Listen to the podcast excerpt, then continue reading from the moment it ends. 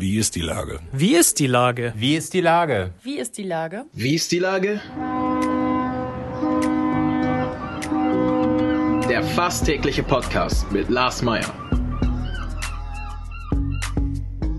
Wie ist die Lage? Unser fast täglicher Podcast als Kooperation mit der Mopo und der Gute-Leute-Fabrik spürt tagesaktuellen Fragen nach. Macher, Musikerinnen, Models, Mütter und Politiker, genauso wie Schwestern, Schweißer, Freiberufler oder Helfer, kommen knapp 15 Minuten zu Wort. Die Auswahl ist rein subjektiv, aber immer spannend und überraschend. Mein Name ist Lars Meyer und ich rufe fast täglich gute Leute an. Unser Partner, der das diese Woche möglich macht, ist das Discovery Dog in der Hafen City. Herzlichen Dank. Heute befrage ich den Sänger der Band Helgen, der praktischerweise Helge heißt. Ahoi Helge. Moin, moin. Na?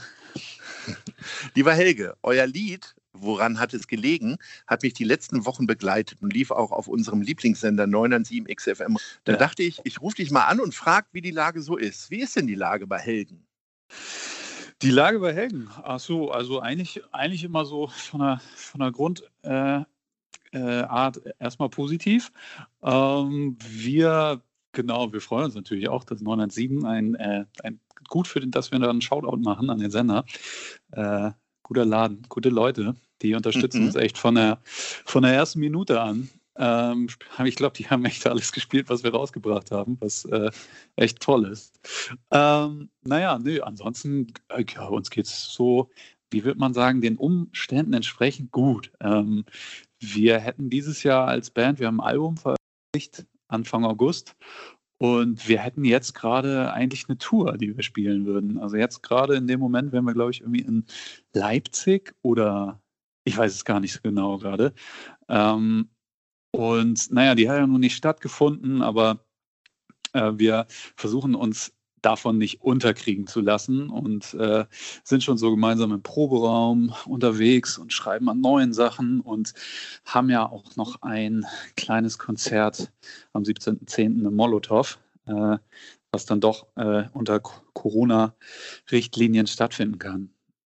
Das ist kein Ersatzkonzert für euer ausgefallenes Konzert, sondern die Karten wiederum bleiben dann Bestand für nächstes Jahr. Ihr macht genau. jetzt einfach nochmal so ein kleines Open-Air-Lustkonzert für, für den engsten Kreis sozusagen. Es dürfen nur 65 Leute rein, ne?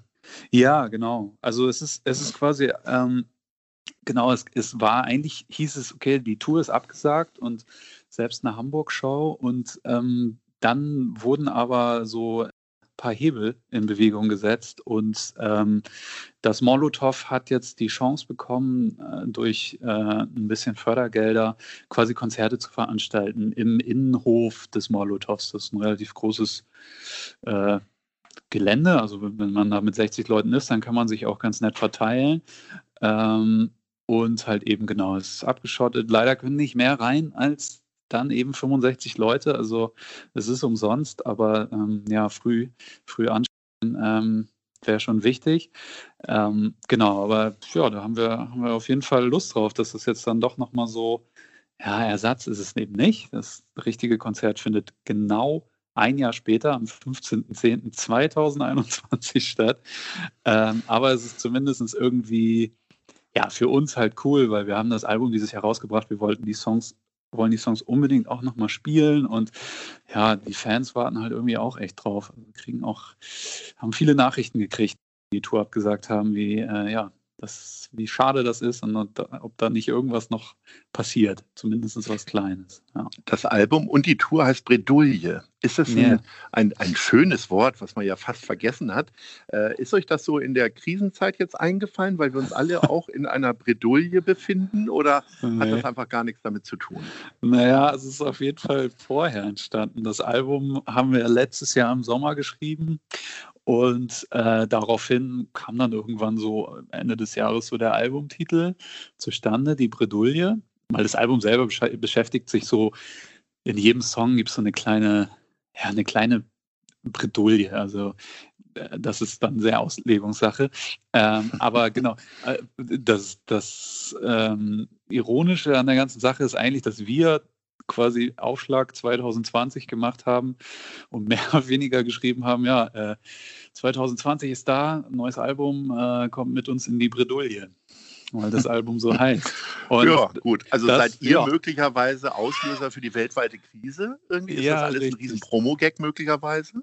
Ja, genau, also da das, äh, es sind noch keine Verschwörungstheoretiker an uns herangetreten, glücklicherweise, aber äh, den Scherz, ja genau, den Scherz haben wir auch schon ein, zwei Mal gemacht. Äh, naja, nee, aber lief dann natürlich alles irgendwie äh, dann doch echt tatsächlich in eine ziemlich ernsthafte Bredouille raus. Ähm, und ja, daher passt das Album für uns natürlich noch mehr in die Zeit. Also ähm, wir haben auch überlegt, ob man das jetzt irgendwie verschieben sollte, weil so ein Album rauszubringen, hängt ja immer damit, also eine Tour und ein Album, die hängen ja quasi einfach für uns miteinander zusammen. Also man bewirbt eine Platte, bringt die raus und dann haben hoffentlich viele Leute Lust auf die Musik äh, bekommen und kommen vorbei und dann spielt man halt eine Tour.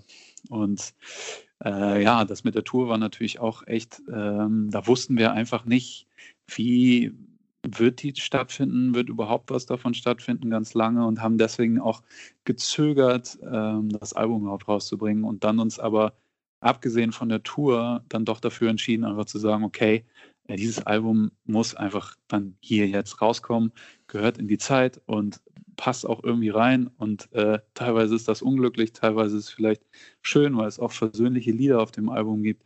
Ähm, genau, und das ist da so.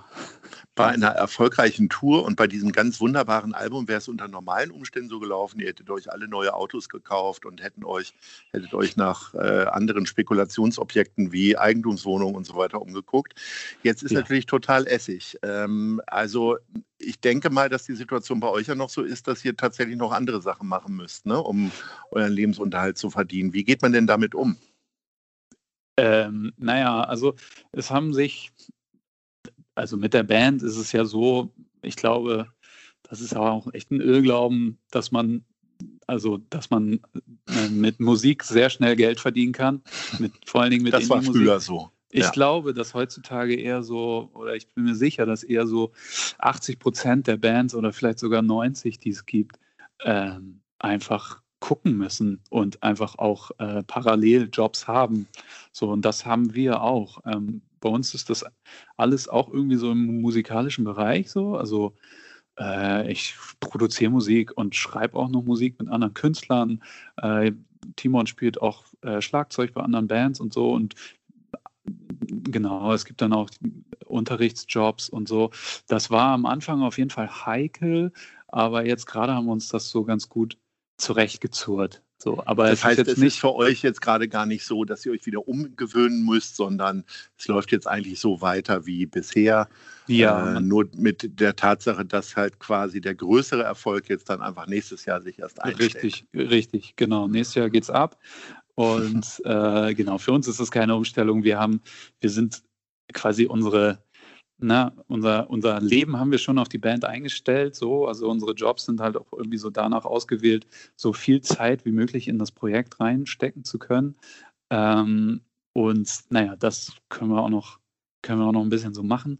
Und äh, genau, wir sehen einfach sehr pragmatisch, optimistisch in die Zukunft und haben irgendwie Bock, dass das äh, dann nächstes Jahr weitergeht.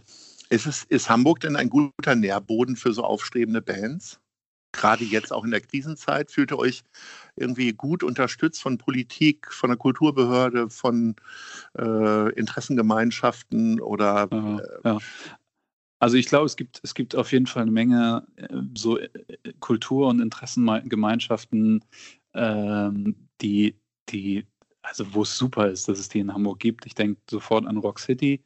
Äh, den, das ist quasi so ein, der der Hamburger ganz Musikverein. Organisation. Eine ja. ganz, ganz mhm. wichtige Organisation, die sich für ganz viele super Sachen einsetzt und für sehr politisch auch irgendwie agiert und äh, ja mehr Frauen in der Musikbranche äh, sehen will, was ich auch total gut finde. Und äh, ja, es ist einfach, die hauen schon echt ganz schön viel rein. Also die unterstützen einfach wirklich Musiker richtig, richtig toll. Ähm, ja, und ja, von der Stadt ist es, ist es okay. Ähm, aber ähm, ja, man hat schon auch teilweise das Gefühl, dass da so ein bisschen drauf spekuliert wird. Also ich sag mal, jetzt für uns Künstler ist das Ganze ja irgendwie noch zu machen, aber wenn man jetzt so Clubs sieht, äh, da hat man dann doch auch manchmal äh, so ein bisschen die Befürchtung, dass da einfach geguckt wird, okay, dann, wenn der eine zumacht, dann poppt hoffentlich an einer anderen Ecke wieder irgendwas auf. Also ähm, ja, da sind wir so ein bisschen da weiß ich nicht genau. Wie ist das denn mit deinem eigenen Kulturkonsum? Also äh, ja. ich versuche ja wirklich alles mitzunehmen, was geht. Irgendwie äh, bin viel häufiger auf einmal in Museen, weil man da gut Abstand halten kann. Ja. Äh, besuche Freiluftkonzerte bei gefühlt 5 äh, Grad. Ähm, wie ist das bei dir? Bist, gehst du dem auch, hängst du dem auch so nach? Äh, ja, also für mich ist, äh, ich, ich besuche auf jeden Fall Konzerte freiluftmäßig. Ähm, das war, hat jetzt auch immer mehr äh, zugenommen äh, für mich. Und ja, ich hänge dem total nach. Also ich weiß nicht, ich habe irgendwann vor zweieinhalb Monaten das erste Mal wieder einen Subbass gefühlt, weil irgendwo laut Musik kam und habe so gemerkt, oh Gott, oh Gott, das hat mich, das, das kriegt mich ja richtig. Ich mochte nicht mal die Musik, es war irgendein Techno, der irgendwo lief. Äh, und äh, ich war aber total, total davon äh, beeindruckt. Und ja, das, das fehlt natürlich total. Also dieses auf Konzerte gehen, aber jetzt für mich auch total Konzerte spielen und äh, live für Leute Musik machen. Das, ja, das äh, merkt man dann in so einer Phase dann auch nochmal doppelt und dreifach, wie sehr äh, das einmal am Herzen liegt, das zu tun zu können. Und ähm, ja, genau. Schenkst du dann auch auf anderen Kulturkonsum um, den du vielleicht liest du jetzt gerade mehr oder guckst du mehr Serien oder so? Ich habe, ich hab, glaube ich, am Anfang gedacht, okay, jetzt gucke ich für Serien und jetzt, jetzt guckst du erstmal Netflix leer. Ja, Kann man aber, aber habe ich, dann, hab ich dann auch echt nicht gemacht. Also es, mhm. äh, es ist auf jeden Fall ähm, sehr viel Zeit damit äh, dafür draufgegangen, auch wirklich Musik wieder selber zu machen und ähm, mich so bei anderen Sachen so ein bisschen weiterzuentwickeln, ähm, die die, die man dann so manchmal so ein bisschen liegen lässt, wenn man eine Band hat, voll, Vollzeit. Äh, äh, ich bin und wir alle sind halt so musikalisch ziemlich Freaks so, also ähm, spielen ganz viele, können ganz viele unterschiedliche Spiel, äh, äh Stile spielen und mögen das auch total und äh, ich habe dann halt mal wie klassische Gitarre rausgeholt und mir so lateinamerikanische äh, Stücke drauf geschafft und äh, da so Musik aufgenommen und für Carlos Santana. Toll. Ja, ja, ich hatte so, ich hatte so eine Phase, da habe ich so Opusse geschrieben für akustische Gitarre und Klarinette. mhm. was, was, halt überhaupt nichts mit äh, Helgen zu tun hat im ersten Moment, äh, aber auch irgendwie schön war. Und ähm, genau, und neue Songs schreiben und äh, das, das hat auf jeden Fall viel Raum eingenommen. Und mein Kulturkonsum ansonsten äh, ist ansonsten eigentlich auch schon recht hoch. Äh, und ja, also Museen habe ich, habe ich äh, jetzt in letzter Zeit weniger gemacht. Im letzten Monat tatsächlich so ein, zwei Mal war ich so unterwegs. Es gab ja zum Beispiel auch ein, eine Ausstellung auf dem Heiligen Geistfeld. Ich weiß nicht, ob du das mhm. mitgekriegt hast, zur mhm. Zeit des mhm. Reeperbahn-Festivals. Ähm, was ich total äh, super fand. Da, das ging ja dann, also das hat sich dann ja quasi, äh, wie sagt man, zwei Fliegen mit einer Klappe. Ja. Das habe ich mir angeguckt und ja, nee, genau. Lieber Helge, wir notieren uns den 17.10., wenn 65 Leute unserer Hörerinnen und Hörer zu euch ins Molotow kommen können. Und ja. ansonsten empfehle ich natürlich sehr Woran hat es gelegen? Eventuell spielt 907 XFM das jetzt genau im Anschluss dieses Podcasts. Ich bedanke mich sehr. Ich bin sehr gespannt und freue mich jetzt schon, euch dann irgendwann live zu sehen. Und äh, ja, vielleicht sprechen wir uns dann auch vor der entsprechenden Tour. Alles Gute. Ich hoffe es. Gut, alles klar. Alles gut. Tschüss. Tschüss. Dieser Podcast ist eine Produktion der Gute-Leute-Fabrik und der Hamburger Morgenpost.